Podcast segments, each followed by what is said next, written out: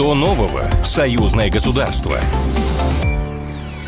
Здравствуйте, в эфире программа «Что нового союзного государства». Я Михаил Антонов, и традиционно в завершении недели мы обсуждаем в прямом эфире с экспертами важные события, разные, абсолютно политические, экономические, культурные, которые происходят именно в союзном государстве.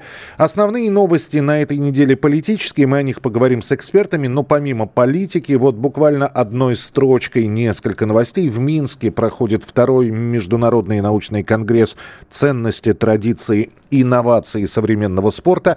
Сегодня в Пскове открывается 11-я встреча городов-побратимов России и Беларуси. В Минске проходят Дни духовной культуры России в Беларуси. А на этой неделе Владимир Путин и Александр Лукашенко посетили заседание Совет глав государств СНГ и саммит «Россия. Центральная Азия. А, в частности, на этом саммите Александр Лукашенко призвал создавать новые механизмы сотрудничества без притеснений и санкций. По его словам, система сдержек и противовесов в европейском регионе трещит по швам и разваливается. С нами на прямой связи Максим Жаров, политолог. Максим Викторович, добрый день, здравствуйте. Добрый день. А вы согласны со словами Александра Григорьевича о том, что, ну вот, э, сдерживание, противовесы, они идут на Европе во вред, и это понятно, с этим не поспоришь. Но то, что все это трещит по швам и разваливается.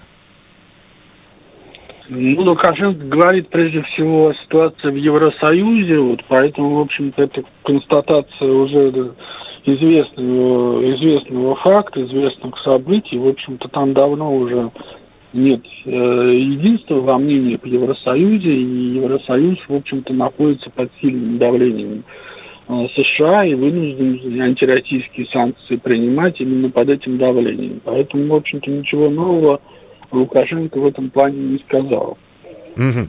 А, но э, это начало проверки на прочность, э, в том числе, ведь это сказано на саммите СНГ, а, это начало проверки всех нас на прочность или время и вот эти вот э, не, как бы так сказать, не самые спокойные времена, они будут испытывать всех абсолютно. И это коснется даже, даже спокойные страны, э, которые вот до, последнего момента в какой-то глобальной мировой политике и конфликтах, санкциях не принимают участие?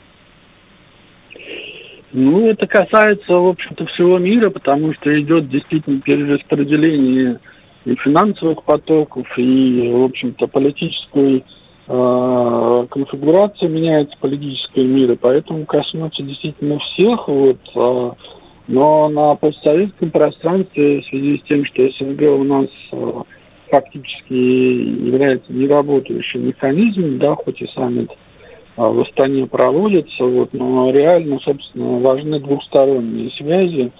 Вот, а, поэтому формат союзного государства он должен как-то реально тоже заработать на фоне вот де-факто и де-юре не работающего СНГ.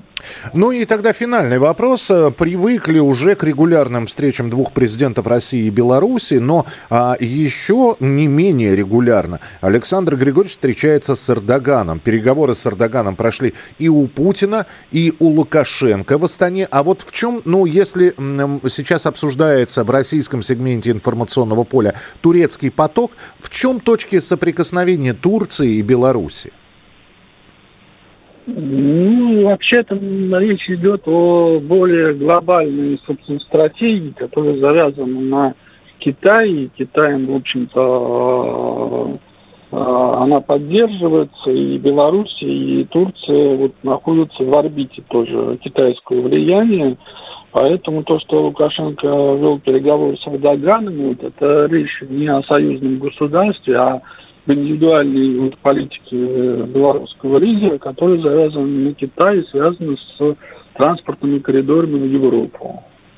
Спасибо большое за комментарий. Максим Жаров, политолог, был у нас в прямом эфире. Президент Беларуси и России Александр Лукашенко и Владимир Путин договорились о развертывании совместной региональной группировки войск. И новость вторая. Владимир Маккей заявил о введении режима контртеррористической операции в Беларуси. По словам Маккея, не является секретом тот факт, что была получена информация о подготовке провокаций в Беларуси. С нами на прямой связи связи Александр Олесин, военный обозреватель. Александр, приветствую вас. Здравствуйте. Александр, слышно ли нас? А, перенаберем сейчас а, Александра Олесина, военного обозревателя. Он обязательно появится в нашем эфире. Я пока расскажу, что президент Беларуси назвал и причину, по которой, с его слов, будет сформирована группировка. В НАТО и в Киеве рассматривают возможность ударов по важным объектам инфраструктуры Беларуси по аналогии с терактом на Крымском мосту. Вот так сказал белорусский, э, белорусский президент. Доведите президента Украины и другим умалишенным, что если они там еще есть, что Крымский мост им покажется цветочками, сказал белорусский руководитель. По словам Лукашенко, договоренность была достигнута во время беседы с российским э, коллегой Владимиром Путиным в Петербурге после неформального саммита СНГ. Попробуем еще раз наладить связь с военным обозревателем Александром Олесиным. Александр, слышно ли нас? Здравствуйте. Добрый день. А, насчет развертывания совместной региональной группировки войск. Очень э, так э, болезненно э, отреагировала и Украина, и западные страны на это. Э, дескать, снова э, мы показываем, мы, это уже союзное государство, и Россия, и Беларусь, показываем свою агрессию. Как вы прокомментируете вот э, создание и развертывание такой региональной группировки? Ну, есть такая поговорка, пуганая ворона и куста боится. Все дело в том, что региональная группировка существует, ну, не менее 15 лет. Она, в общем, в соответствии с планом обороны союзного государства существует и соглашение между Беларусью и Россией о создании двух таких военных формирования. Это одна, это единая региональная система ПВО и региональная система сухопутных сил и средств. В общем, с 2009 года э, эта спящая группировка каждые четыре года просыпается, проводятся учения. Российская часть сухопутной группировки грузится на железнодорожный транспорт, сюда прибывает. Здесь проводятся учения, стрельбы и так далее. Затем через неделю благополучно убывает, и, в общем, э, до, следующих, до следующих учений.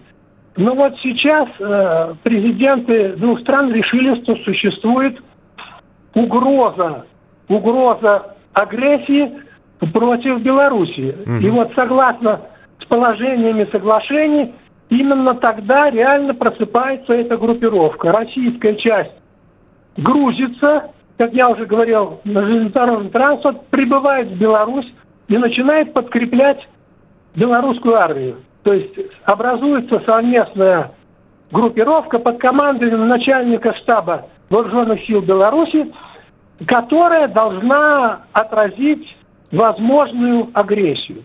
То есть использование э, этой группировки в качестве наступательного кулака – по правовому регулированию не предусматривается. Это только оборонительная группировка. Угу. Только оборонительная. Понятно, да, спасибо Значит... большое. Да, да, извините, пожалуйста, просто не так много времени у нас. Спасибо. Александр Олесин, военный обозреватель, был у нас э, в прямом эфире. Вот про оборонительный, э, именно э, про оборонительное значение этой группировки говорил в том числе и э, Александр Лукашенко. И напомню, что полномасштабного включения Белоруссии э, в режим спецоперации ожидали еще в мае, но я по-прежнему э, напомню, что весной прогнозы объединения белорусской армии к операции не оправдались, и Минск ограничился лишь предоставлением территории республики для нужд вооруженных сил э, Российской Федерации. Ну и на нынешние слова белорусского президента о возможной разморозке спящих соглашений с Москвой немедленно отреагировали в Брюсселе. Там сказали, что если это произойдет, то это будет новая эскалация, и это не останется без ответа Евросоюза. Вот такие вот новости были на этой недели. Нам осталось познакомить вас с афишей телеканала «Белрос», о которой расскажет обязательно Александр Ананьев буквально через несколько секунд. Ну а ровно через неделю в это же время мы расскажем о новых событиях и поговорим с нашими экспертами в программе «Что нового союзное государство». Совсем скоро, 17 октября, телеканал «Белрос» начинает показ грандиозного сериала «Жизнь и приключения Мишки Япончика». Игра актеров театральна и профессиональна. Планы операторской работы на высоте. Музыкальное и танцевальное сопровождение в сочетании со световым шоу просто вышка и браво всем постановщикам. В общем, если смотреть и относиться как к театральной постановке, все круто. Козырное одесское выражение главного героя «шикарный вид» вполне могло бы стать официальным слоганом этого сериала. Причем сериала, знаете, такого чисто еврейского во всех отношениях, чем он особенно и привлекает. Вид получился действительно шикарный. Одесско-еврейский колорит, быт, культура, нравы, говор, песня просто завораживает. Евгений Ткачук великолепно передал образ короля преступного мира, грозы местных торговцев и фабрикантов. И, наконец, о смыслах. Краткая энциклопедия становления криминала, выраженная в красивой художественной форме и показанная кратким доступным языком. Я, знаете ли, не сторонник того, когда из бандитов делают благородных Робинов Гудов. На самом деле ни бандитский Петербург, ни крестный отец, ни бригада с реальной точки зрения не отражают истинной мотивации, какой-то высокой морали и благородства мира криминала. Но с точки зрения искусства они бренды. Здесь примерно то же. Посмотреть стоит, при этом посмотреть, стараясь не делать глобальных выводов о бандитах, а просто как классную театральную постановку, где режиссер, актер и оператор сделали все, что от них зависело. Александр Ананьев, не прощаюсь. Что нового в союзное государство? Программа произведена по заказу телерадиовещательной организации Союзного государства.